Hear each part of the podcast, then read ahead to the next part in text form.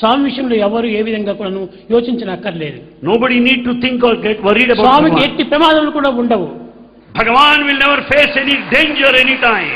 ఎన్ని రకమైనటువంటి కష్టములు వచ్చినా కానీ తట్టుకొని నేర్చుకొని వచ్చేటటువంటి వాడు స్వామి Swami Bhagavan will proceed forward, will resist. all ఎవరు the- బాధపడనక్కర్లేదు Nobody need to feel ఎవరు bad. కష్టపడనక్కర్లేదు Nobody need to feel Swamy difficult. దీన్ని అన్ని సాధించుకుంటూ వస్తాడు Bhagavan will achieve everything. ఏదో లౌకికమైనటువంటి యొక్క దేహంతో లౌకికమైనటువంటి ఆహారంతో కొన్ని మార్పులు జరగవచ్చును There may be certain changes because of the physical అవన్నీ body. and the- తాత్కాలికమైనటువంటివే కానీ శాశ్వతమైనవి కాదు They are merely temporary, none of them are permanent. కనుక స్వామి ఎప్పటికీ ధైర్యంగా ఉండమని మిమ్మల్ని ఆశిస్తున్నాను Bhagavan wants you to be always courageous. నా మెడిసిన్ భక్తులు చేసిన ప్రార్థనే నా యొక్క మెడిసిన్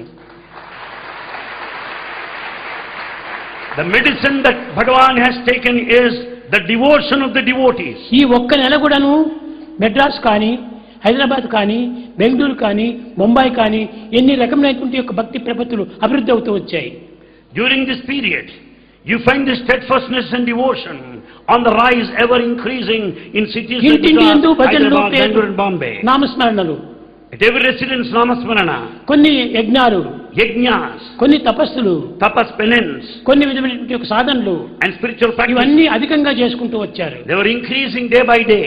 వారు చేసినటువంటి యొక్క ప్రార్థనా ఫలమే నేను ఈనాడు మీ దగ్గర నిల్చుకొని మాట్లాడడానికి వీలైంది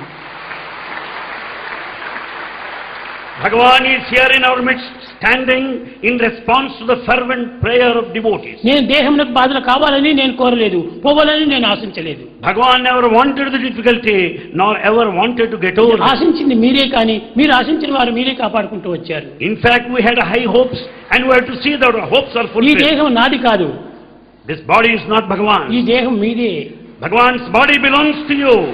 మీ దేహాన్ని మీరు చూసుకోవాల్సిందే You have to take care of your body. నేను దేహం కాదు దేహిని Bhagavan is not the body but is దేహం evil. పంచభౌతికము Body is full of senses, దేహం కూలక తప్పదు ఎప్పుడు ఉంది bound to fall. దేహి నిరామై ఉండు Indweller is permanent. నడితింపక దేహికి చావు పుట్టుకలు మోహ నిబంధ బంధనలు ముద్రలు లేవు The indweller has no birth nor the end, neither liberation nor bondage. దేహియే దేవదేవుడు This indweller is మదిని God గమనింపక ఆత్మరూపుడయి and is in the very form of the supreme ఆ self. ఈ దేహాన్ని రక్షించుకునే నిమిత్తము డాక్టర్స్ ఏమేమో చేశారు To protect the body of Bhagavan, doctors did a lot. ఇది వాళ్ళ డ్యూటీ Is that duty? అంతేగాని ఇది నేను దీనిపైన ఏమాత్రం ఆశ పెట్టుకోలేదు Bhagavan did not think of his body at all.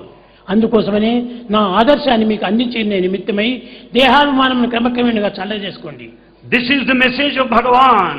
Cut short your body attachment. ఇప్పుడు కాదు నేను రెండు సంవత్సరం నుంచి కూడా ఈ బోధనలు చేస్తూనే వచ్చాను Bhagavan has been teaching us for the last two years. దేహాభిమానం దినదినంగా తగ్గించుకుంటూ రావాలి Reduce your body attachment. ఆత్మాభిమానం పెంచుకుంటూ పోవాలి Be attached to the self. మీరు ఆత్మస్వరూపులే కానీ దేహస్వరూపులు కాదు You are the very personification of the self, not physical.